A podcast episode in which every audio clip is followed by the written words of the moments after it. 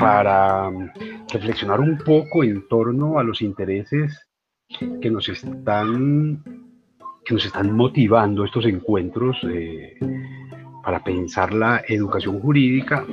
Eh, digamos que en, la jornada de hoy es muy interesante pensar, ya no como en la semana pasada, la estructura educativa, los desafíos, los retos que tenemos, señalábamos tres grandes, hay muchos más seguramente, yo identifico esos tres que les, que les he venido desarrollando y quisiera hoy, para tener ya una base suficientemente fuerte, eh, pensar ya no solamente en la estructura, sino en el contenido de esas formas educativas que se han venido implementando y que hoy definen, por supuesto, eh, la educación jurídica. Yo todavía sigo en el debate que planteaba la semana pasada eh, en torno a, a, cuál es el calificativo con el que tendríamos que nombrar ese tipo de espacios, si son de educación, son de formación, son de orientación, son de capacitación. Yo aún sigo debatiéndome un poco con eso y ojalá ustedes me ayuden a,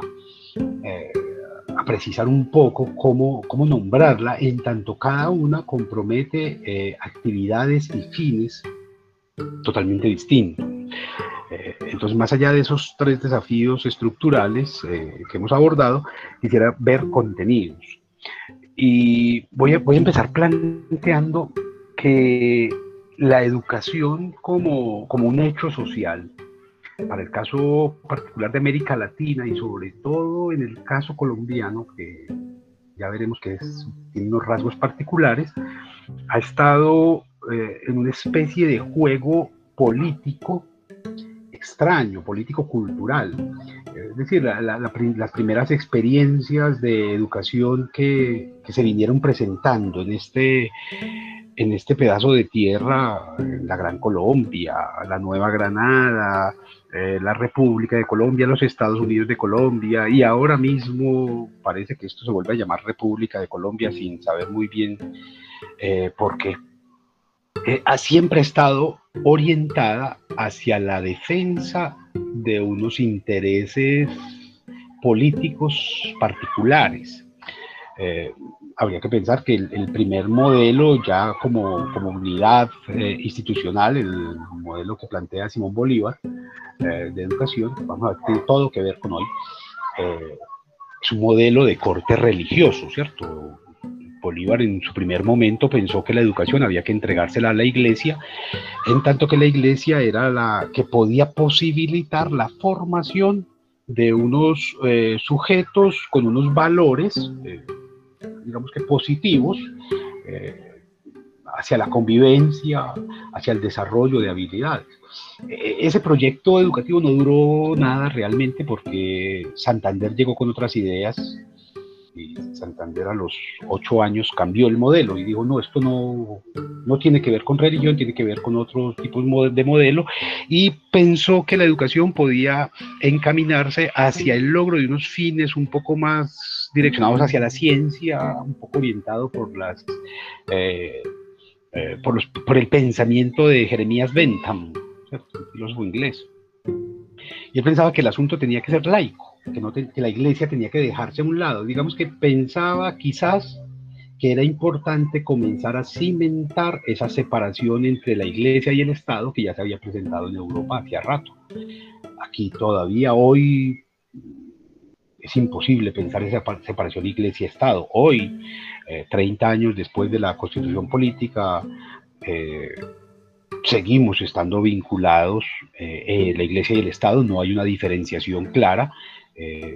Ya, quizás en algún momento lo señalé, es el único país del mundo que sigue teniendo concordato y en el que el peso sobre todo de la Iglesia Católica, sigue siendo determinante para pensar algunos problemas que tendrían que asumirse desde el orden estrictamente jurídico. No, todavía no pasa eso aquí. Y, digamos que en esa pelea entre Bolívar y Santander eh, se pone en evidencia. Santander va a procurar que sea la, eh, lo laico, el, universo lo laico, quien ostente la potestad sobre la sobre la iglesia. Dime. Buenas noches, discúlpeme. Eh, pues gracias al compañero Freddy que me compartió el link, pude entrar a la clase, pero le cuento que en otra sala hay otros compañeros que tenemos el mismo problema y nos ha pasado en las otras clases que nos conectábamos y no aparecía nadie más y pensábamos que era que no estaban dando clases y era el link que nos compartía el decano. Entonces le pido permiso para compartir este link con ellos para que se conecten. Entonces ya además que ingresar entonces. Por favor. Ay, sí, eso. Es que a mí también empezó pasando lo mismo. El decano compartió un link de tu clase, profe, que no es. A mí porque me lo comparte Juliana Arroyave. Bueno, yo a través del correo institucional se lo envié a todos en un correo en el que les presentaba además eh, la, dirección en la cual pueden consultar estas grabaciones, en Spotify. Eh, yo siempre voy a utilizar el mismo link. Este, este mismo enlace yo lo voy a utilizar siempre, no, no lo cambio para que ustedes no tengan ese problema de perder. Pero eh, le agradezco mucho a Vicente por, por la gestión que está haciendo con los otros estudiantes. Decíamos que ese, ese asunto de los contenidos educativos, de los enfoques educativos, de los modelos educativos, desde el comienzo fue un tremendo problema, en tanto que o es una educación basada en unas normas morales, religiosas, o está intencionada hacia la construcción de la ciencia. Eh, decíamos, esto, esto es grave porque hoy todavía, hoy todavía es determinante, no lo hemos podido eh, clarificar. Todavía hoy es un complique tratar de diferenciar. Muchos de ustedes seguramente en el colegio eh, o en las escuelas donde estuvieron eh, todavía veían que sobre el tablero les ponían un Cristo. Y, uno dice, pero ¿cómo así? Pues si estamos en el colegio. Muchos de ustedes aún en la formación eh, de educación superior y apelan a argumentos de corte teológico para eh, cuestionar la viabilidad o no de un trabajo, ¿cierto? Si Dios quiere, profe, nos encontramos la próxima semana si Dios quiere. Okay, Dios qué tiene que ver en esto, no tiene que ver nada. Eh, profe, si Dios quiere, le entrego el trabajo. Y, hay un discurso religioso metido en lo, en, lo, en lo educativo que es supremamente peligroso. Yo no, no sabría ustedes cómo enfrentan esos, esos desafíos profesionales en los que quien va a oficiar, antes que nada, busca el amparo eh, de una entidad superior, y además metafísica. ¿No? Eh, en, pues, ¿qué dice la Constitución? Invocando la protección de Dios, y Dios no tiene nada que ver en la Constitución, si hay libertad de culto, si es laico, si tenemos la separación entre iglesia y Estado, eh, Dios no tendría por qué estar metido en la, en la Constitución, y ahí está en el, en el preámbulo. Entonces digamos que ahí hay un asunto grave. Ahora, esa primera discusión Bolívar-Santander se va a estar... Eh, renovando periódicamente. Entonces, más o menos cada 15 años, años más, años menos, se cambia el modelo de educación y se le otorga a unos sí o a otros. A veces a la iglesia, a veces a un espíritu más o menos eh, científico, más o menos liberal.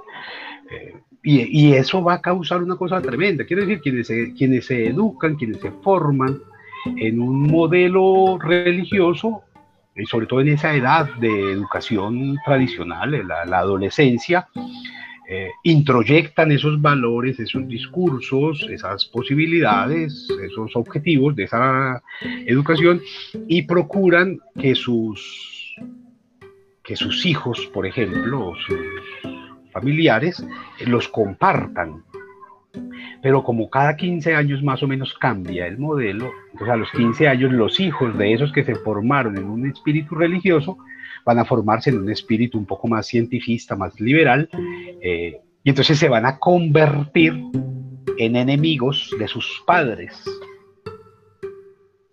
porque van a defender proyectos totalmente distintos. Ustedes hoy, hoy pueden ver eso, ¿cierto? Hay unos, eh, una generación que creyó firmemente en unos proyectos eh, de derecha o de ultraderecha, si se quiere, eh, y que hoy las nuevas generaciones están en contravía, ¿cierto? Que dicen, hombre, un momentico, eso es un error grave, hay, cosas que revisar, hay y, esa discusión no siempre se resuelve por vías del discurso, por vías eh, del diálogo, sino que se forman antagonismos gravísimos. Si ustedes observan lo que es el panorama político hoy de este país, se darán cuenta de eso. Hay unos antagonismos que son que parecen irreconciliables y que son el resultado de modelos religiosos, eh, modelos de pensamiento generados en la escuela, en la universidad, en los colegios, eh, digamos, totalmente distintos, diferenciados.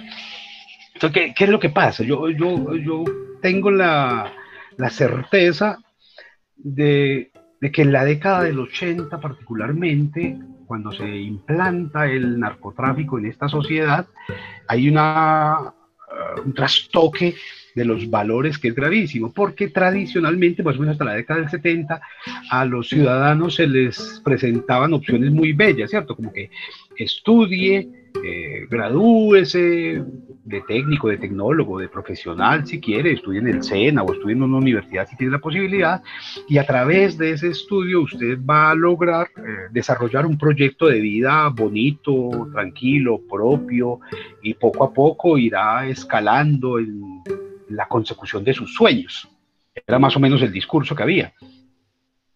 Eh, pero, pasó algo grave, ¿cierto? Es que en ese momento, cuando entra el narcotráfico, como entra con tanto peso, ese discurso se cae, porque quienes consiguen plata son los que no estudian. Son los que no estudian. O sea, si usted en este país quiere conseguir plata, la mejor fórmula es no estudiar, ¿cierto? Dedicarse a hacer escolta de Mancuso o hacer el nuevo Mancuso, el nuevo Castaño, estos pillos, eh, el nuevo Escobar o cualquiera de sus secuaces, que nunca estudiaron, no fueron a una universidad, no se graduaron, no tuvieron que leer cosas, construir marcos de referencia, desarrollar proyectos, tesis, y sin embargo consiguieron un mundo de plata. Entonces, como ese modelo de progreso aquí estuvo determinado por la consecución del dinero, por la consecución de la plata, el narcotráfico lo rompió, porque ya no se va al colegio, al bachillerato, a la universidad, eh, para eh, generar proyectos con los cuales de manera paulatina, de manera eh, pausada, se vaya adquiriendo, porque lo que se quiere es una riqueza inmediata.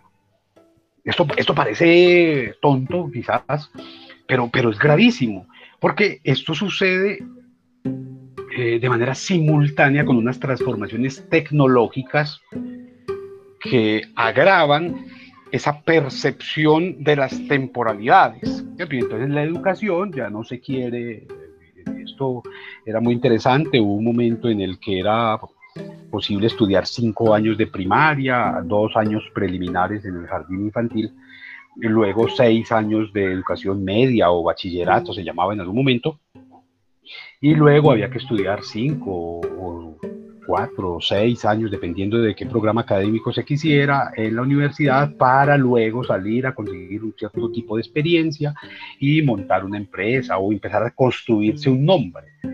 Eh, y de pronto cuando nos cambian el modelo educativo, cuando nos cambian los contenidos, empiezan a aparecer unas figuras, por ejemplo, valide su bachillerato en un año. ¿Usted para qué va a estudiar seis años si en un año puede conseguir el título. Dos años en uno. Con un examen valide todo su bachillerato y usted no necesita ponerse a hacer. Empieza a perderse una noción de los procesos que son importantísimos para la construcción del conocimiento. el conocimiento no nos llega como una inyección. A mí me, eh, me inquietan mucho esas propagandas que en la televisión aparecen como que aprende inglés en ocho días o en 15 días o en seis meses. En algún momento inclusive hubo una promoción muy fuerte, muy agresiva de un método hipnopédico para aprender inglés. Aprende inglés mientras duerme. Eh, y a usted le, le venden una cantidad de, de, programas en los que se supone que usted puede aprender álgebra en 15 días, matemáticas, de la, más elaborada eh, estirpe en dos meses. Y eso es una cosa gravísima porque eso no funciona en la vida real, es decir, el ser humano es un ser, es un ser de procesos, nosotros no aprendemos a caminar de una, ¿cierto? Tenemos que empezar a dar pasitos y en esos pasos aprendemos a reconocer eh, el pie, el piso, eh, la planta de la mano cuando nos caemos, la fuerza del brazo para levantarnos, el equilibrio. Eso es un proceso, eso no es de una vez que me monté en la bicicleta, empecé a pedalear y me fui. No, uno tiene que aprender a medir el equilibrio. Con la, con la educación pasa lo mismo. Entonces, pensar esto en términos de educación y de educación jurídica es básico es necesario, eso, no es, eh, no es un invento mío de ahora, sino que si no pensamos que todo este conocimiento jurídico, por ejemplo, se va logrando procesalmente, paso a paso, nos vamos a perder, eh, por supuesto, eh, el, problema es que nos enfrentamos con la realidad constantemente. Yo tuve la oportunidad, cuando trabajé con la Universidad de Medellín, de tener en el aula un estudiante matriculado allí en el aula, muy extraño, ¿cierto? Porque no leía, simplemente iba de vez en cuando, no participaban. Hoy en día es congresista y se graduó de Derecho en una de las universidades más prestigiosas, la Universidad de Medellín, en cuestión de dos semanas, presentó preparatorios, presentó una cantidad, en dos semanas, una cosa que ningún ser humano, por más superdotado que sea, logra, eh, y, hoy goza de inmunidad parlamentaria y de cuanta carajada. Eh, pero entonces uno tiene que pensar, bueno, ¿y esto qué tiene que ver con la formación eh, jurídica, con la formación ciudadana? Que eh, con esa forma de educación. ¿quién, ustedes tendrían que hacerse una pregunta básica y es ¿a qué se asiste al colegio? ¿A qué se asiste a la, a la escuela? ¿A qué se asiste a la universidad? Quizás la respuesta más simple es que uno no va ya, nadie va al colegio a aprender matemáticas o a aprender lenguaje o aprender biología. Uno va al colegio a aprender a defenderse de los demás, aprender a socializar, aprender a relacionarse, aprender cómo, cómo establecer redes de, amigos. Y eso es lo básico. Lo otro, las matemáticas, las aprende uno por fuera, uno las, muchos de ustedes ni siquiera se saben las tablas de multiplicar. Y eso es una maravilla, porque eso lo que hace es corroborar la teoría, uno no va al colegio. Y digamos, esa es una de las grandes pérdidas de esta virtualidad que los niños que están asistiendo al colegio aprenden cosas, pero no aprenden a relacionarse, no aprenden a socializarse, no aprenden a defenderse. Eh, eh, uno de ustedes me hablaba ahora de fenómenos como el bullying. Uno, en el colegio aprende a defenderse del, matoneo. Uno en el colegio aprende a resistir o a someterse también. Eh, eh, digamos, eh, hay que entender por eso a qué es que se asiste. Eh, muchos de ustedes habrán escuchado alguna vez, y seguramente algunos lo han vivido en la vida real, que eso que aprenden en la universidad no sirve para mucho, porque la vida real es distinta. Entonces se aprende el código y usted presenta el examen y saca cinco y lo felicitan y le ponen carita feliz y sale a la vida real a ejercer derecho y no lo sabe, pues no, eso funciona distinto. Entonces, digamos que esa formación, esa educación, eh, como ciudadanos o como abogados, compromete asuntos totalmente distintos a los que se traza como objetivo una institución.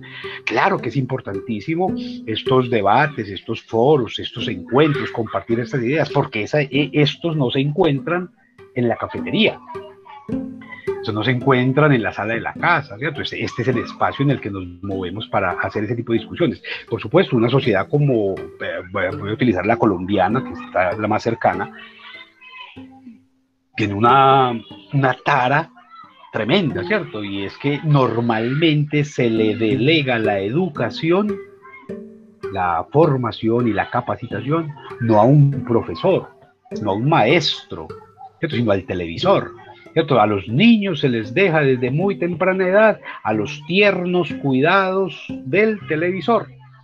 Y el televisor es el que educa a los niños desde chiquiticos, ¿cierto? Desde que empiezan a, a respirar, se les deja el televisor prendido y allí aprenden valores, aprenden discursos, aprenden formas de relacionarse, aprenden en la televisión. Imagínate un pelado criado a punta de novelas colombianas cómo se va a comportar. Un pelado criado a punta de programas de chismes, de, calumnias, ah, de programas de entretenimiento. Un, pelado que se cría todas las mañanas viendo estos canales eh, nacionales, toda la mañana prendidos, eh, canales vacíos de contenido, que lo único que hacen es entretener. Y entretener además mediante la socialización de lo que tradicionalmente conocemos como antivalores. ustedes allí no encuentran nunca un profesor, un maestro, un, profesional orientando, ¿cierto? Con unos tipos bailando, saltando, jugando, correteando, modelando, repitiendo lo que dijeron las novelas del día anterior. Y con, ese, con esa carga eh, de información es que se están criando los pelados y se están formando los adolescentes y se están desarrollando los proyectos de vida de los adultos tempranos, ¿cierto? Ya cuando uno llega a una adultez un poco menos temprana, eh, pues ya tiene tantas ocupaciones que no puede ni ver televisión y qué maravilla, empieza a descubrir toda esa basura que le metieron en la cabeza. E, ese asunto que les planteo con la televisión, que es importantísimo tenerlo en cuenta como como un instrumento de formación ciudadana, porque es que en la televisión a usted no le enseñan constitución política, a usted no, no le enseñan de deberes, no le enseñan de valores ciudadanos, ¿cierto? Usted le enseñan de vallenatos, de reggaetón, de salsa, de televisión, de novelas, de narcos, de celos, de chismes, de calumnia, eso es lo que aparece en la televisión. Además con un asunto gravoso, y es que el televisor lo que hace es eh, dos cosas. Uno, restringe el mundo, ¿cierto? Ya, ya veremos cómo. Y dos, habla, habla, habla, habla, pero no escucha. ¿Cierto? Al, al, televisor no se le puede preguntar, no se le puede cuestionar. Él simplemente dice, dice, dice y repite propagandas y le vende productos que usted no necesita, pero lo está vendiendo todo el día y usted termina convencido por vías de la repetición de que eso es una maravilla, de que eso es verdad, de que eso es cierto y de que eso es lo único. Cuando digo que restringe el mundo es porque seguramente ustedes allí en, esta, en este escenario en el que nos encontramos hoy, eh, todos, sin excepción, tienen acceso a, Internet las 24 horas del día y tienen eh, eh, televisión por cable como todos los colombianos, por, lo menos el 90% de los colombianos tienen televisión por cable. La, pregunta básica en relación con la, el cerramiento del mundo es por qué si se tiene acceso a 120 canales, siguen viendo los mismos dos canales y le siguen confiriendo ese valor de verdad a lo que digan esos dos canales que de alguna manera todos sabemos que están manipulados y que son para manipular. Usted tiene 120 canales, porque sigue eligiendo los únicos y paga por ellos además, y paga un costo altísimo. Hay que entender que el Internet de Colombia es el más caro de América Latina. Es el más costoso, esto es más costoso que en Argentina, que en Brasil, que en México. Es más costoso de todos los Internet que hay, es el de Colombia. Es un Internet absolutamente malo en términos de conectividad, esto no llega a cualquier parte, esto se cae cada rato. Eh, si usted no lo pagó al segundo día, se lo cortaron y se lo siguen cobrando. No le prestan el servicio, pero se lo están cobrando. Entonces allí miren que hay asuntos que desde los jurídicos nos tendrían que mover. Entonces usted tiene esos canales, por esos 124, 200, 300 canales por los que paga, pero sigue viendo los únicos dos que son gratis. Y dije, bueno, aquí hay un problema serio. Aquí hay un problema serio que tiene que ver con la visión, con el foco que tenemos en relación con los medios, con los dispositivos de formación, de educación, de entretenimiento, de capacitación eh, que podría ser. Usted tiene eh, internet en su casa, en su teléfono, usted lo lleva en el bolsillo a todas partes y qué tan grande es su mundo en términos de posibilidades. Usted podría estar vinculado con páginas de cualquier país del mundo. Y sin embargo, yo les hago la invitación a ustedes, de, miren a ver de dónde son sus amigos en el Facebook. y son los compañeros de clase. Su tía, su hermano, su primo, el novio de la amiga. Y esos son, pero usted a través de la Internet tiene acceso a todo el mundo, sin excepción. Usted tiene acceso a... Y sigue cerrando su mundo allí. ¿cierto? Es como el que hable, abre este programa Google Earth. Hable, por favor, todo el mundo, Google Earth. Y lo primero que buscan es, ¿dónde está mi casa? Tiene la posibilidad de mirar cualquier lugar del mundo, de ubicar lo que usted le dé la gana de Y lo primero que buscan es la propia casa. Y hay un asunto grave, porque entonces no estamos eh, vinculándonos a, las, a los desafíos y a las posibilidades que eh, todas estas tecnologías, que todos estos dispositivos nos están abriendo en términos educativos. Entonces, si usted ingresa a la universidad y no conoció eh, gente de otras carreras, no fue capaz de interactuar con ellos, de intercambiar con ideas con ellos, de debatir con ellos, no pasó por la universidad. Eh, y, he tenido la oportunidad en muchas universidades de encontrar eso, estudiantes que no conocen ni siquiera su propia universidad. Conocieron los dos salones de clase, la cafetería y nada, la, portería. Nunca la recorrieron, nunca la exploraron, no fueron a otras facultades, no conocieron otros discursos. Entonces yo creo que eh, aventurarnos a pensar cuáles son los contenidos y qué relación hay, y esto es fundamental, qué relación existe entre los contenidos educativos y los, las exigencias del medio, del medio social en el que nos movemos, eso sería clave. Realmente a usted la escuela, el colegio, el instituto, la universidad, lo forma para su contexto, para entender el mundo para entender su tiempo. A mí me, gusta pensar a partir de todas estas virtualidades que ustedes son la primera generación de abogados virtuales que va a haber en el mundo, porque son los primeros que se están formando en la virtualidad para un mundo que a partir de hace un año eh, funciona mayoritariamente en mucho más de la mitad de los espacios en la virtualidad. ¿Se están preparando ustedes para eso? o ustedes siguen eh, recibiendo una formación tradicional con profesores tradicionales, con discursos tradicionales para problemas que ya no existen. Ya no existen porque la virtualidad los borró. Pero los problemas de la virtualidad son otros. Eh, los desafíos que la virtualidad les presenta a, a los operadores jurídicos, a los abogados, son otros. Imagínense lo que es, por ejemplo, como ausencia, como ausencia en el modelo educativo, y no solamente educativo jurídico, sino educativo tradicional y convencional en todas las áreas. Eh, una educación en derechos. ¿En qué momento a ustedes eh, les llegó ese discurso? Hey, vamos a, a pensar, a educar, a generar propuestas para reconocernos como sujetos de derecho y también, por supuesto, como sujetos vinculados a unas obligaciones y a unos deberes. Y uno pasa por el colegio y no ve eso. No lo educa, venga, vamos a entender un poco por qué, qué es eso de los, qué son esos, esos inventos raros que llaman derechos. Cómo accedemos a ellos, cómo hacemos uso de ellos, eso para qué sirve, eso a quién le sirve, e, ese es un asunto que es básico, que es fundamental.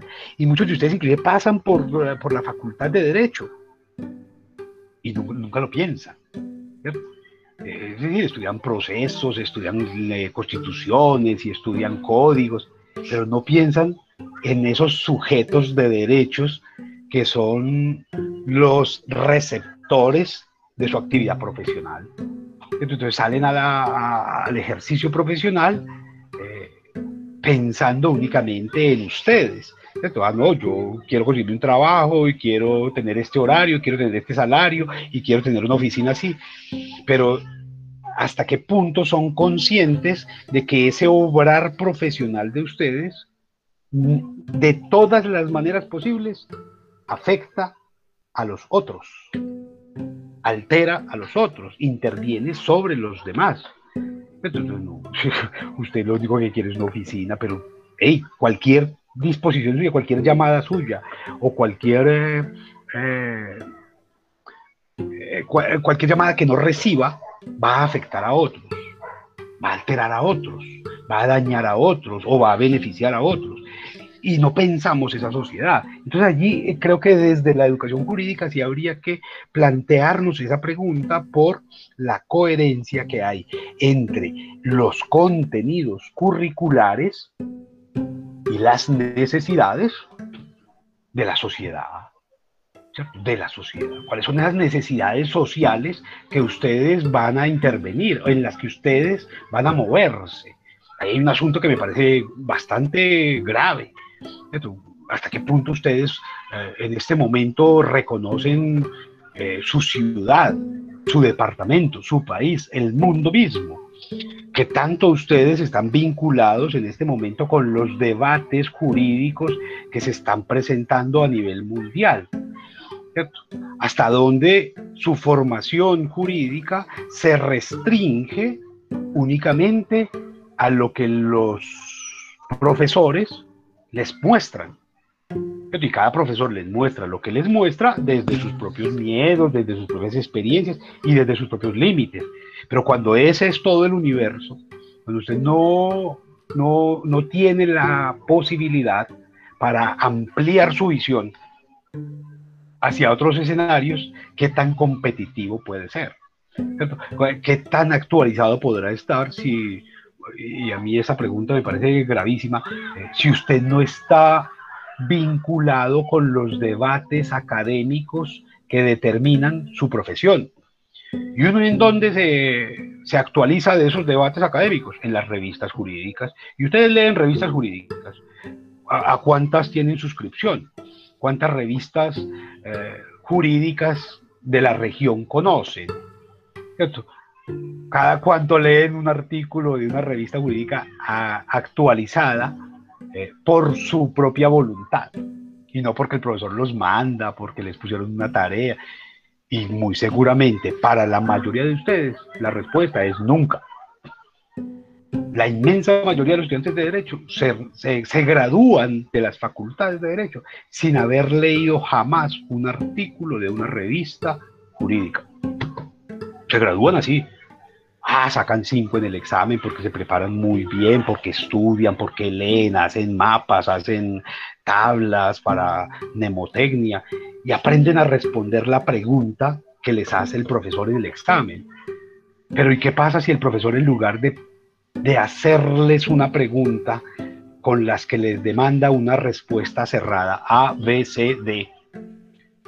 Les dice, hey, eh, Freddy de Jesús, por favor, formule una pregunta en relación con los contenidos de la asignatura que esté fundamentada en el contexto nacional. Y ahí se queda uno como, uy, ¿y qué pregunto? E, el ejercicio mismo que les planteo yo de evaluación, ustedes escojan qué quieren y, y se, se, encuentran bloqueados allí. ¿Y yo qué hago? ¿Yo qué investigo? ¿Yo qué averiguo? ¿Yo qué tomo? Porque fueron adiestrados ya por el modelo televisión. ¿Cierto? Es decir, repita exactamente esto que yo le estoy diciendo y le pongo cinco responda. Hay una, una, figura muy bella, un concurso que decía, el que piensa pierde. Usted no tiene que pensar, usted tiene que reaccionar. ¿Y cómo reacciona? Respondiendo a veces, ¿cuál es el artículo que habla de la familia? El 42. ¿Cuál es el artículo que habla de la libertad de cultos? Pero qué tal si usted le dicen, hey, haga preguntas usted? Y, eso es muy interesante porque desde niños, desde niños, muy seguramente a ustedes como a mí, les tocó padecer el mismo trauma, ¿cierto? Y es que desde niños les enseñaron que la pregunta era peligrosa, que preguntar era peligroso, que había que responder siempre con la verdad que el otro esperaba. Entonces la señorita Leonor en el colegio les preguntaba, ¿usted quién quiere más, a su papá o a su mamá? Y usted tenía que contestar a mi mamá.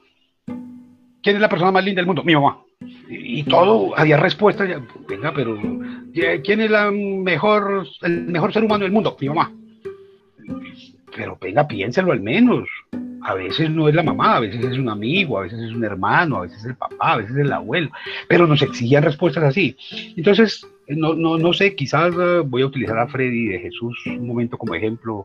Si le molesta, por favor, levanta la mano y me... Eh, pero seguramente a Freddy le dijeron, Freddy alguna vez llegó como niño a donde sus mayores y preguntó, ¿qué es esto? Y le contestaron, ah, eso es un radio. ¿Y eso para qué es? Ah, para escuchar música. ¿Y por qué? Ah, este man sí pregunta. No, no, no, vaya, vaya televisión más bien. Y lo mandaban a ver televisión para que no preguntara. Eh, yo les voy a contar una experiencia que puede ayudarnos a entender esto en contexto. Cuando, cuando uno acompaña a un niño muy pequeño al, al jardín infantil, por ejemplo, al colegio, al primer año de colegio, uno va por él al colegio y lo recoge y lo lleva hasta la casa. Y uno tiene la tentación de cometer el error más grande del mundo, es preguntarle, ¿cómo le fue? Y ese pelado se desborda. No, imagínate que la profe dijo esto y Pedrito dijo aquel y Marianita dijo aquello y entonces pasó esto y en la ventana se escuchó un ruido y eso cuentan todo. No se callan, son una maravilla detalles, colores, sabores, olores, sensaciones, todo eso está en su discurso para responder a la pregunta ¿cómo te fue? Pero si usted hace el ejercicio de acompañarlo otra vez desde el colegio hasta la casa, cinco años después, cuando está en quinto de primaria, ¿cómo le fue? Bien, bien, bien. Ah, ese viejo ahí muy cansón, pero bien, ya. Acompáñelo tres años después, cuando está en octavo. ¿Cómo le fue? Bien. ¿Y qué más? No. Normal. Acompáñalo cuando está en 11 a la casa y pregúntele, hey, ¿qué tal el colegio hoy? Ah. Y acompaña al estudiante de universidad a la casa. Hey, ¿qué tal estuvo el día hoy? Ah, ¿para qué pregunta? Y allí vamos encontrando que a mayor nivel de educación, menor capacidad de vincularnos con el otro. Cuando, cuando uno en, un, en un aula de clase virtual o física pregunta, hey, hay preguntas. Todo el mundo se mira y nadie pregunta, nadie hace preguntas. ¿Por qué no hacen preguntas? Porque entendieron desde niños que la pregunta es peligrosa, que el que pregunta es peligroso. Este man sí pregunta, ah, ya va a levantar la mano ya va a preguntar. Y entonces convertimos la educación por vía de preguntas en algo negativo. Nos conformamos con las verdades prediseñadas por un sistema educativo en el que le preguntan a usted, conteste sí o no, responda A, B, C o D, falso o verdadero pero no le dicen nunca interprete, construya, elabore, proponga, descubra. Quizás habría que entender, quizás, quizás, algo simple, ¿cierto? Y es que nosotros aprendemos de los errores, no de las verdades. Y en ese sentido, el sistema educativo, tanto educativo tradicional como el sistema educativo en lo jurídico, castiga el error Usted perdió el semestre porque se equivocó. Usted perdió el examen porque se equivocó. Castigamos el error cuando es del error de donde verdaderamente aprendemos, ¿cierto? Tendríamos que asumir el error como una forma de aprendizaje y premiarlo. Venga, esto que usted contestó, ¿cómo lo sustenta? ¿Cuáles son los argumentos, las ideas, los motivos, el modelo desde el cual usted está respondiendo a esto? Y seguramente que allí descubriríamos cosas maravillosas. Y seguramente que allí, como sujetos productivos de conocimiento, como sujetos productivos de saber, en el marco de un sistema educativo convencional, lograríamos desarrollos altísimos de conocimiento.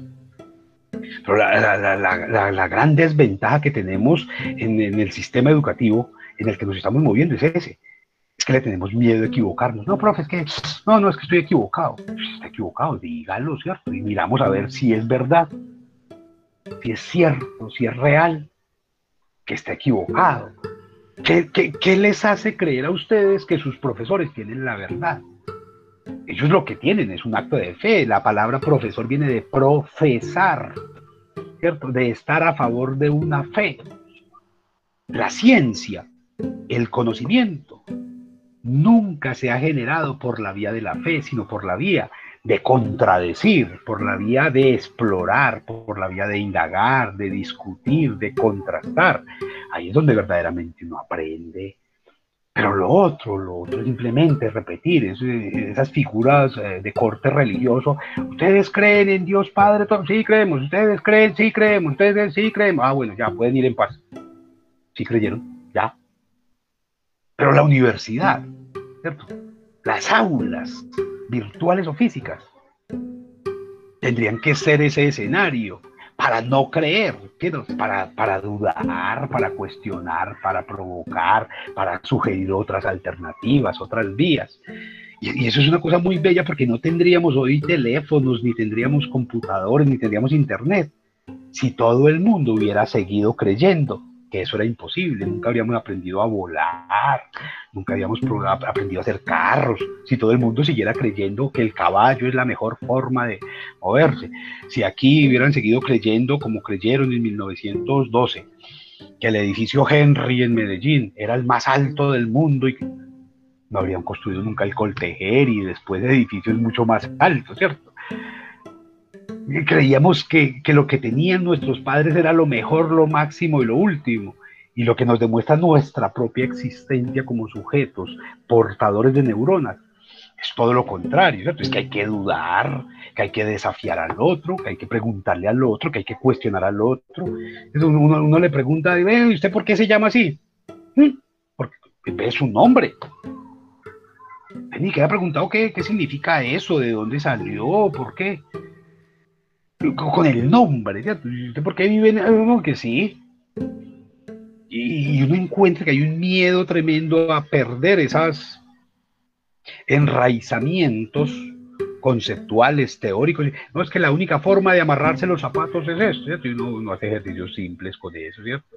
Uno venga, eh, Tatiana, Tatiana Betancourt, ¿puedes mentirme, por favor? ¿Cuántos años tienes tú? 25. Bueno, asumamos que sí son 25. Eh, ¿Sabes hacerte el nudo de los zapatos? ¿Sabes? Sí, profe, sí. ¿Desde más o menos qué edad? Desde que tengo conciencia, 4 o 5 años.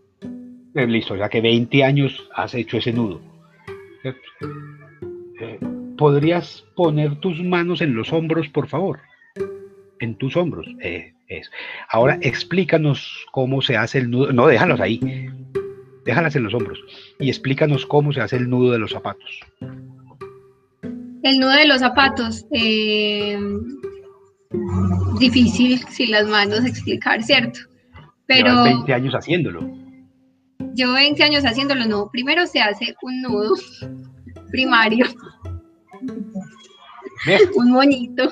A eso me refiero. Entonces, nos quedamos en la simple repetición de las técnicas, pero somos incapaces de reflexionar, venga, y no habrá otras maneras, ¿cierto? No habrá otras formas, ¿cierto? ¿Cómo, cómo convierto esos saberes, ojo, diga que aquí hay tres niveles, cómo convierto esos saberes en conocimiento, y ese conocimiento en conocimiento científico, que es lo que le interesa al abogado.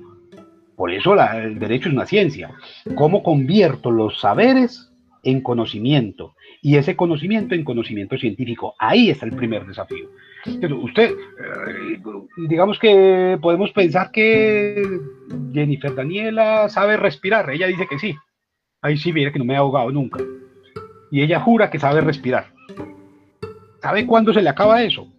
Cuando usted va donde un especialista y le dice, bueno, respire, vamos a hacer una prueba de esfuerzo. Y el especialista le dice, no, no, no, usted no sabe respirar. Usted lo único que está haciendo es tragar aire, ¿cierto? Y si Jennifer Daniela no cree en el especialista, sino que se va donde un profesor de yoga, entonces yo digo, no, no, no, así no se respira. Usted está gastando mucha energía, usted se está desgastando, usted se cansa más. Venga, utilice esta técnica.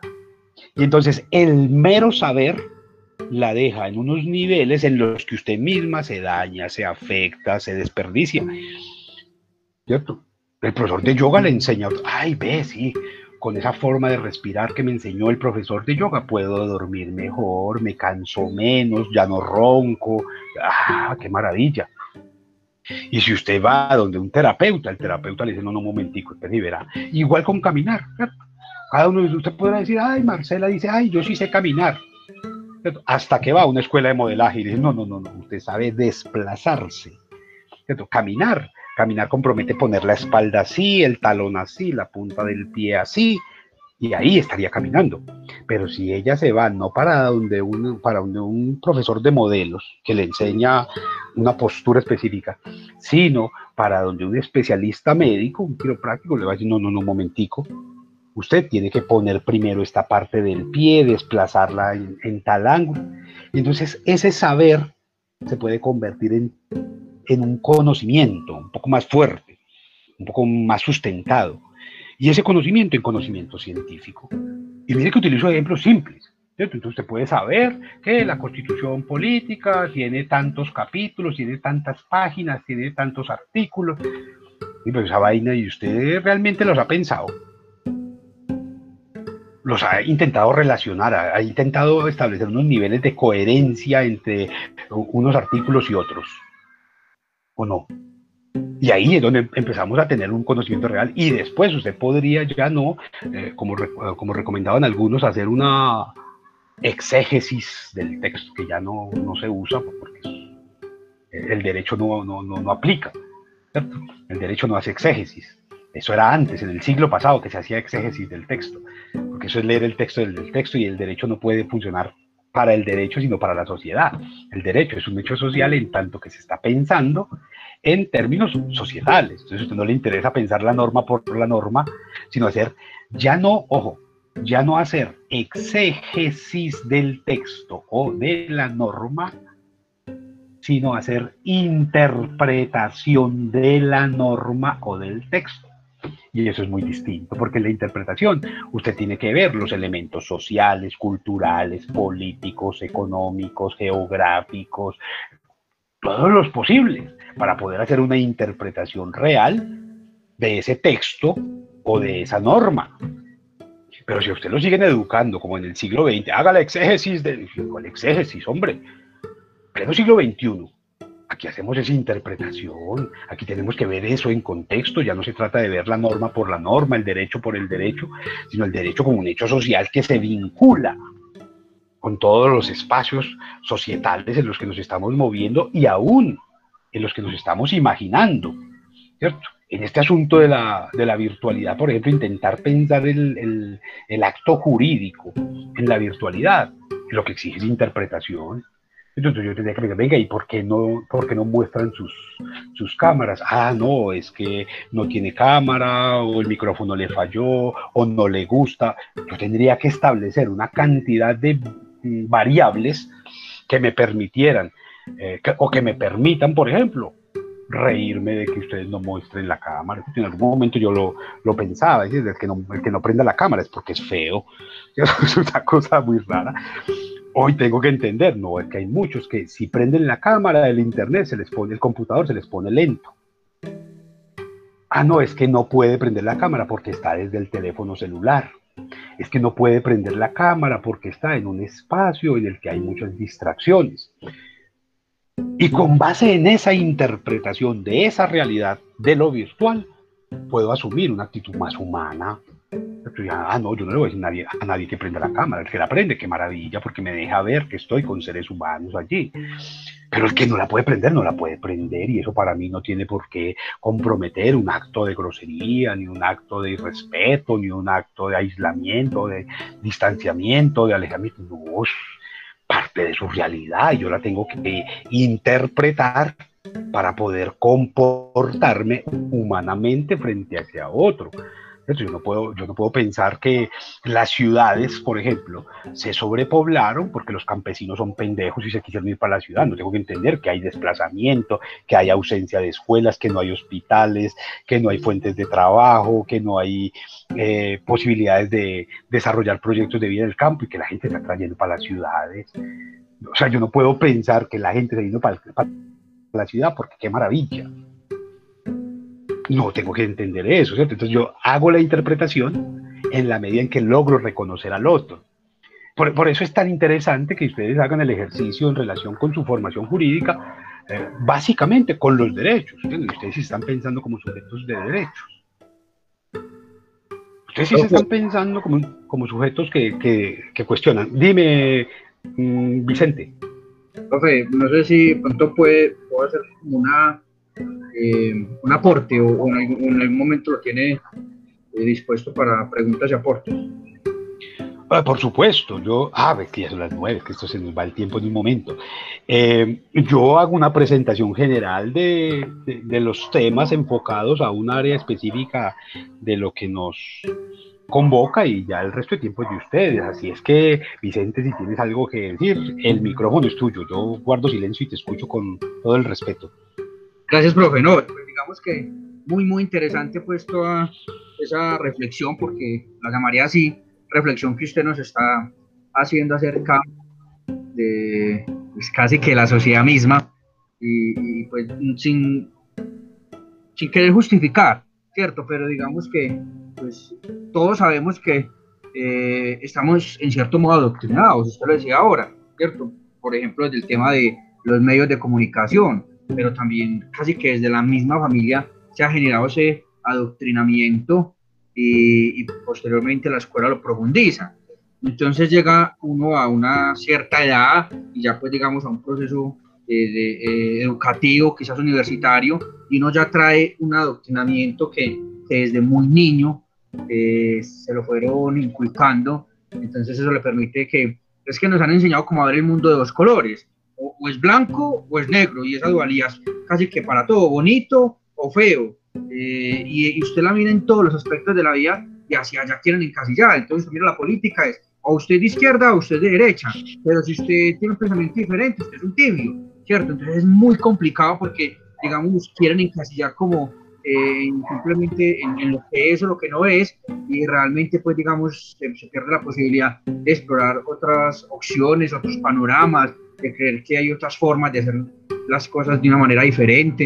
Entonces, pues yo, yo resalto mucho por lo que usted nos está, pues como convocando y, nos está cuestionando también porque, pues, eh, vamos a ser abogados para un mundo que yo creo que el, el derecho va, detrás de lo que está ocurriendo, ¿cierto? Ahorita vemos con otro profesor en otra materia que, que nos hablaba de eso, siempre normado como atrás, como atrás, pero el mundo está avanzando a pasos agigantados y nosotros tenemos que estar a la altura de lo que está ocurriendo hoy en la, en la humanidad. Entonces, pues muy válida, profe, toda la, la, reflexión que usted nos está haciendo y por supuesto que la comparto.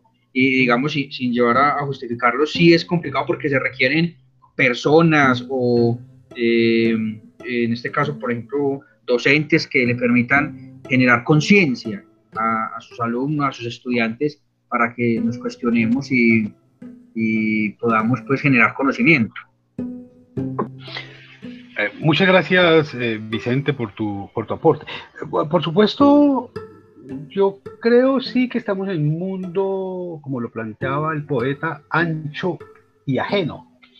Pero también creo que si empezamos, y, y ese es un asunto muy complicado, por reconocernos, por validarnos, y por valorarnos en lo que somos, en lugar de estarnos comparando constantemente, eh, podríamos obtener cosas maravillosas. Eh, presento algunos ejemplos un poco desde la literatura. Si ustedes leen un libro como, como Cien años de soledad, por ejemplo, cualquiera de estas obras de García Márquez, ustedes encuentran que son libros supremamente provincianos, es decir, que están hablando del, pueblo, están hablando de la casita, están hablando del río, están hablando de la montaña, están hablando del vecino, del vendedor, de la señora. Y que precisamente por eso, por ser provincianos, por no avergonzarse de lo que son, se convierten en universales, en, en hitos, en íconos usted lee el Quijote de la Mancha y el Quijote de la Mancha es lo más provinciano del mundo. Él solamente está hablando de ese pedazo de pueblo. Y es la obra universal. Y si usted lee el de Camerón, de, de, de Boccaccio, también se encuentra lo mismo. Es un libro que está hablando de esa Toscana, de ese eh, pedacito de tierra allí. Pero se convierte por no avergonzarse, porque no quieren parecerse a otros. No quieren copiar a otros, sino que se reconocen a sí mismos se convierten en actos universales. Pero cada vez que un sujeto, que un individuo, que un ciudadano quiere parecerse a otro, termina viéndose ridículo. Cada vez que usted, que, cada uno de ustedes se disfraza como otro, ¿cierto? Entonces y, además que es una práctica, eh, escúchenme cómo suena esto, eh, enfermiza sobre todo de los padres de familia. ¿Y usted como quién quiere ser cuando grande? Ay, no, yo quiero ser como James, yo quiero ser Shakira, yo quiero ser Carlos Vives, yo quiero ser Daddy Yankee. Venga, ¿y por qué no le enseñamos al otro? Porque no es usted. ¿Cierto? Yo quiero ser yo. ¿Cierto? Quiero ser yo capacitado, posibilitado, llevado a, lo mejor de mí mismo. ¿Cierto? Píndaro nos dice una cosa muy bella para, para redondear este asunto sobre la educación. Nos dice, aprende a ser lo que eres. ¿cierto? Qué maravilla que Daniela quiera ser Daniela, que Daniela se vista como Daniela, coma como Daniela, camine como Daniela, se peine como Daniela, actúe profesionalmente como Daniela. Y no como una amiguita, no como la periodista que vio en la televisión, no como la modelo que desfiló el vestido, sino que aprenda a reconocerse en sus propias fortalezas, en sus propias debilidades, en sus miedos, en sus tabúes, en sus expectativas, en sus alegrías y en sus lágrimas. ¿Cierto? Pero, ¿y ustedes cuando están estudiando, por ejemplo, derecho, empiezan a buscar, ay, cuando me gradúe, uy, yo quiero ser lombana, yo quiero ser el lombana yo quiero ser el abogado fulanito de tal. Pero ¿y por qué no es usted mismo? aprende a ser lo que eres. Esa tendría que ser la máxima que desde la casa, desde el nacimiento, desde la cuna, hasta el último de los días, guiar nuestras actividades y sobre todo las académicas. Aprende a ser lo que eres. ¿Cierto? Uno tiene que reconocerse en lo que es, ¿cierto? Pues entonces el que es negrito, quiere ser mono y se pinta el pelo de amarillo y se lo está planchando y le da pena su pelo y los demás además lo, juzgan por eso. es negrito, ah, negro, negro, y, no, pues, ¿por qué tenemos que estigmatizar al otro por lo que es? Porque no lo reconocemos en el valor maravilloso de eso, ¿cierto? Y ahí habría eh, una posibilidad maravillosa desde las aulas. Imagínense que cada, cada docente, cada profesor se preocupara en el aula por fomentar sus propias habilidades. A ver, Tatiana Betancur, ella es muy buena escribiendo.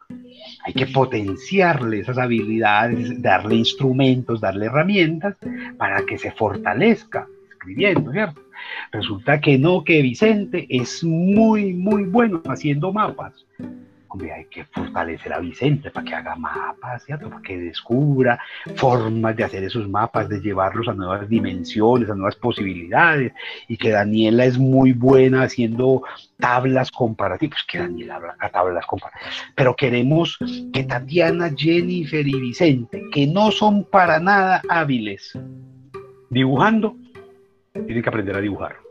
Pues me hacen el favor, todos me hacen un mapa conceptual de no, profe, yo no mapas conceptuales. Yo tengo otras lógicas de pensamiento, otras formas de aprender. Todos me tienen que hacer un mapa conceptual y lo califico. Y si no me gusta, pierden.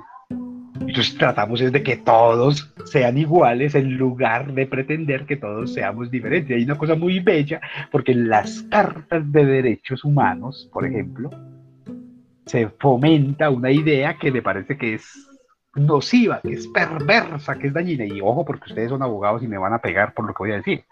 Porque allí en esas cartas de derechos y en esos estatutos se promulga una idea de que todos somos iguales. No, hombre, que vamos a ser iguales todos. Son iguales los pájaros, los perros, los gorriones, las águilas.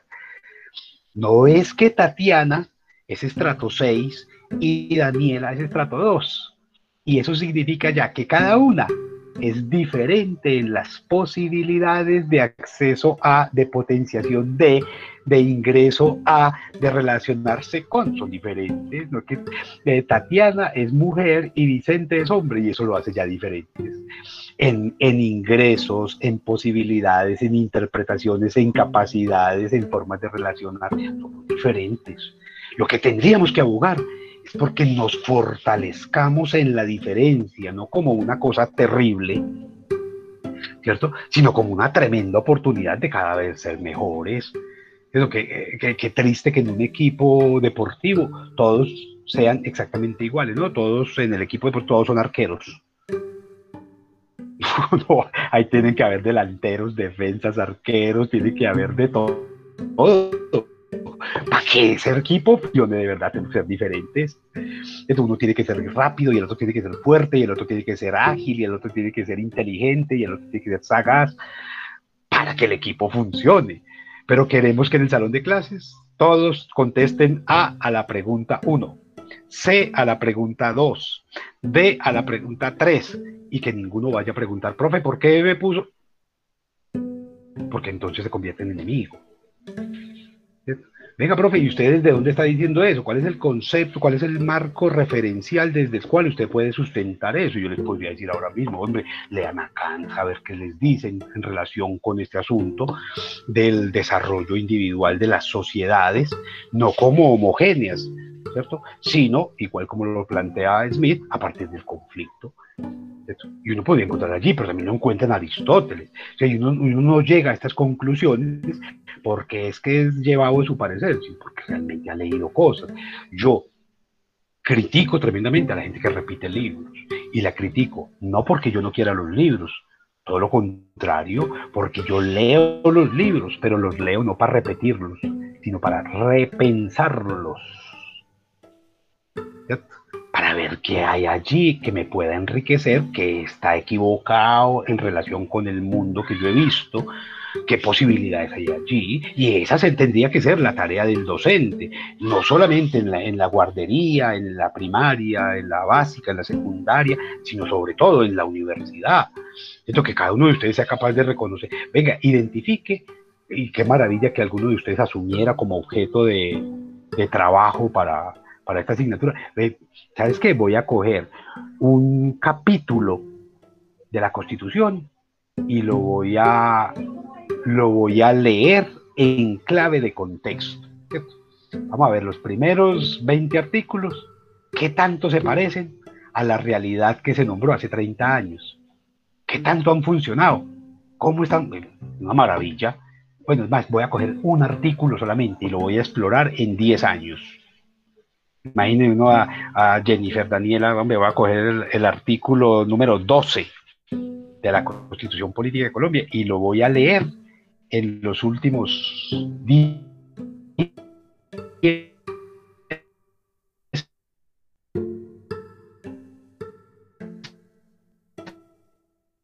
años.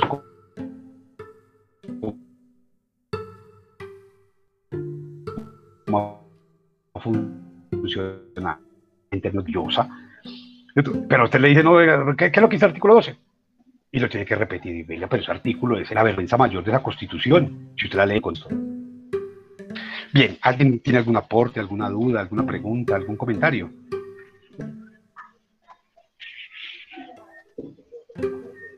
¿Alguna sugerencia?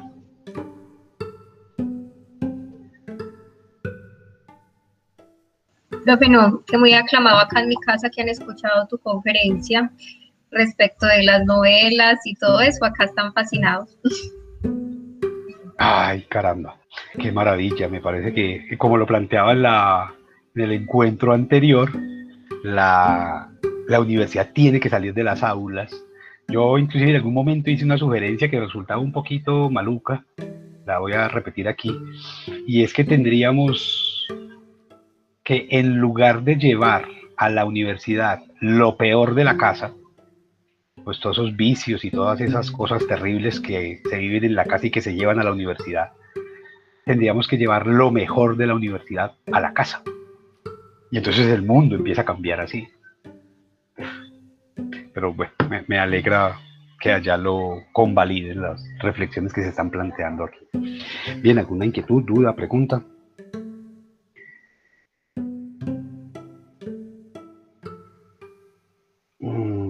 Nada, les sugiero que aborden el, el objeto de estudio que les interesa para que en las fechas establecidas puedan ir entregando su producto lo mejor definido y, puedan ir alcanzando mejores resultados. La idea es que esa revista que hagamos al final de semestre, que tengamos lista para final de semestre, eh, tenga la mejor calidad. Eh, Marcela, tienes la mano levantada. Hola, profe. No, quería saber si cuando vaya a concluir, pues cuando ya todo no esté, nos permites un segundito a una compañerita de a mí para hablar algo con usted. Claro que sí, Marcela. ¿Por qué el diminutivo? Diminutivo. Compañerita. Ah, una compañerita. Bueno, ok, una compañera. Ah, claro, yo me quedo un rato, no se preocupe, aquí estaré. Bien, no sé si. De, pronto nos puedas poner eh, a los compañeros que no pudimos estar la clase pasada por esa confusión que tuvimos de, de la sala y, que pues hoy estamos en clase, de pronto un poco acerca del acuerdo evaluativo. Escucho que usted habla de una revista, imagino que va a ser, bueno, cualquier cosa aquí, un artículo, pero muy bacano que de pronto si nos puede colaborar con eh, recordándonos o dónde podemos encontrar lo del acuerdo evaluativo. Gracias.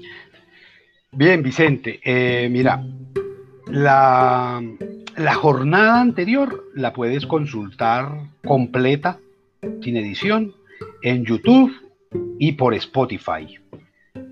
Eh, pero eh, también si me envías un correo, yo a vuelta de ese correo te envío eh, el acuerdo evaluativo, el microcurrículo y algunos documentos que pueden servirte como orientadores y que se los he hecho llegar a través del correo institucional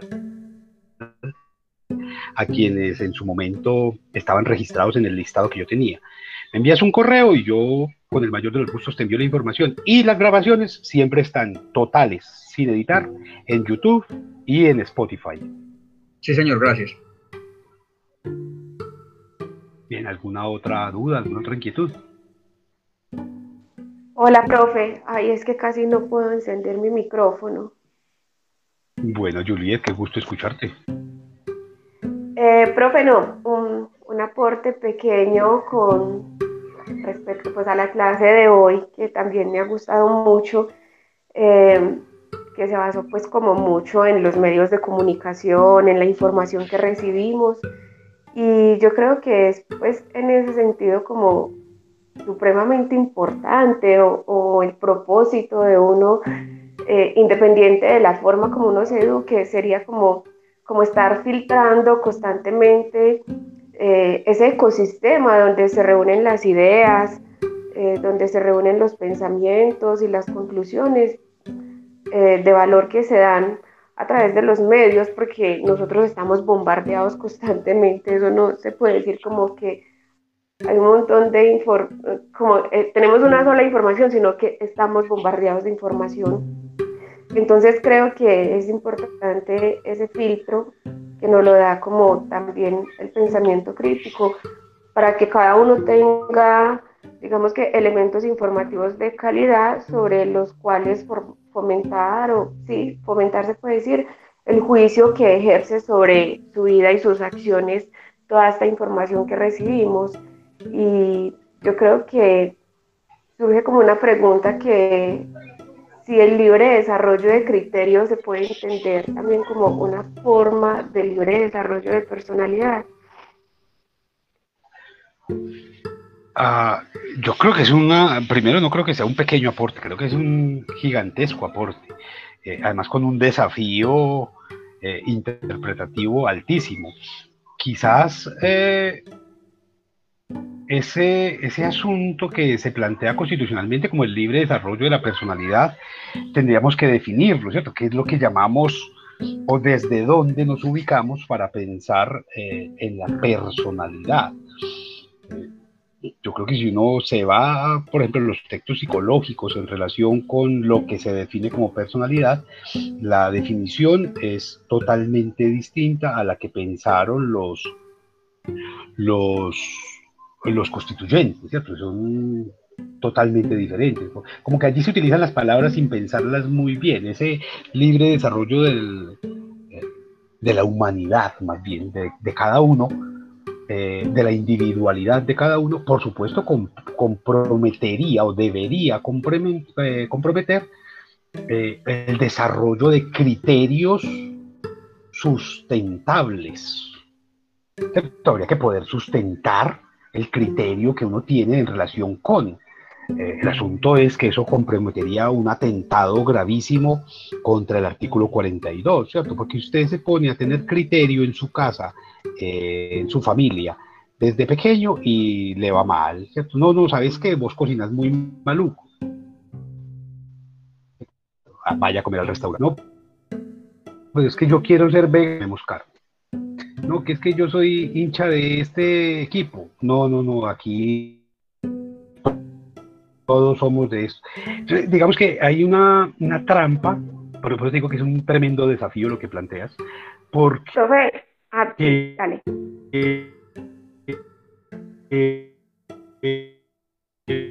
entender que el núcleo es sino el individuo.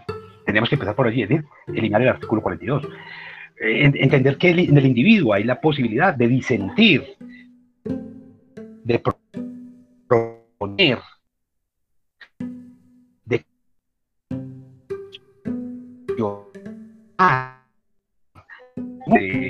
12 o 13 años tiene que entender el mundo como lo entendieron sus padres cuando y una distinta. Y sin embargo pretendemos que el adolescente tiene que creer, sentir, pensar, repetir exactamente igual que lo de los eh, padres.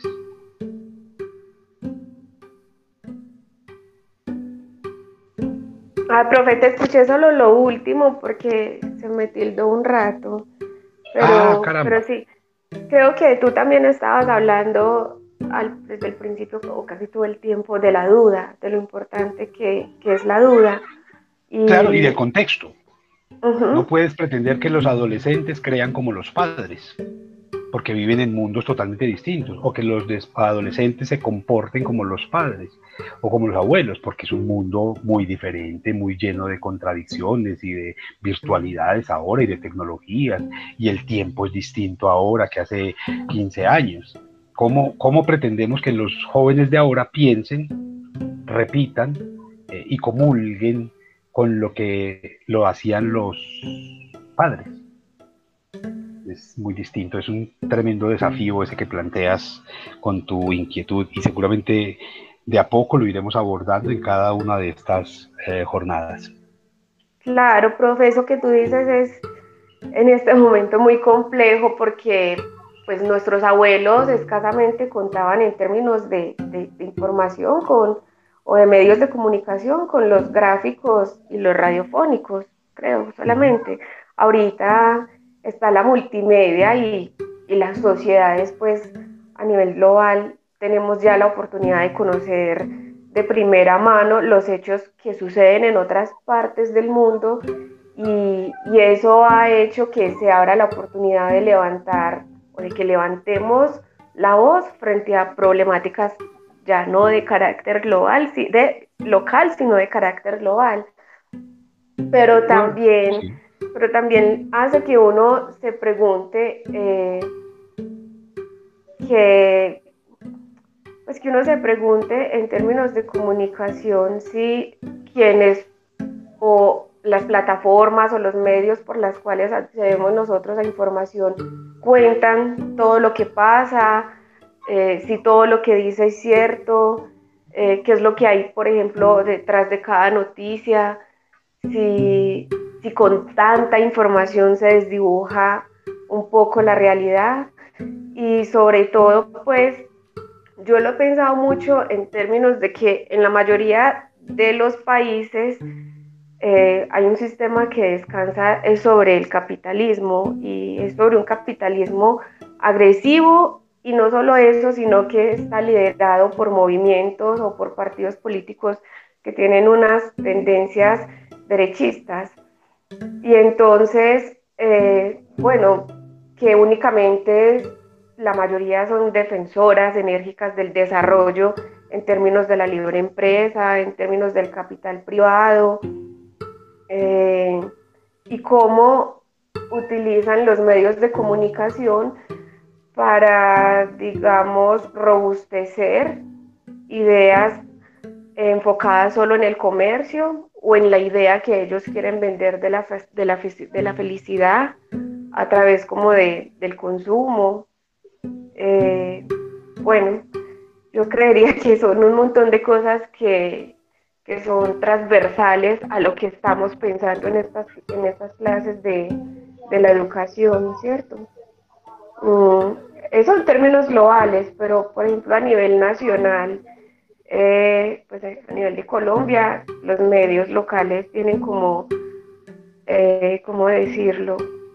Como esa deshonrosa fama de no mostrar exactamente qué es lo que pasa, cómo difuminan las señales que, que puedan indicar la dirección más adecuada para un pensamiento colectivo. Y yo creo que eso no nos lo debemos, no lo debemos de pensar solo pues nosotros como estudiantes de, de Derecho, sino que, que debe estar inmerso en todos los programas educativos. Eh, por supuesto, ese asunto de la diferencia y de los contextos es fundamental entenderlo. Yo no creo que la realidad de Medellín sea la misma de Don Matías o de eh, Granada o de San Carlos. Creo que son realidades totalmente distintas y pretender generalizarlas es eh, irresponsable por lo menos. Eh, la realidad de Bogotá no es la misma de Puerto Inírida o de Putumayo es, totalmente distinta. Yo, yo no, no, entiendo muy bien cuando la gente me habla de realidades o cuando me habla de Colombia, de qué está hablando, sobre todo porque uno la ha recorrido y sabe que no es lo mismo La Guajira que Santanderes, eh, que Medellín no tiene nada que ver con Caucasia, eh, y que entre Turbo y Andes hay un abismo gigantesco y unas diferencias abismales. Entonces creo que, es un asunto pues que aquí tendremos que ir abordando de a poco, pero creo que eh, pues coincido, por supuesto, con lo que nos plantea Julián en términos de los grandes desafíos de vincularnos, por lo menos reflexivamente, con lo global, ¿cierto? Tratar de reconocernos como provincia, sí, pero entendernos también como parte del mundo, que eso es fundamental. Bien, no sé si hay alguna otra inquietud. Eh, yo en este momento voy a detener la grabación y nada, estaremos en contacto el tiempo que ustedes consideren apropiado y necesario.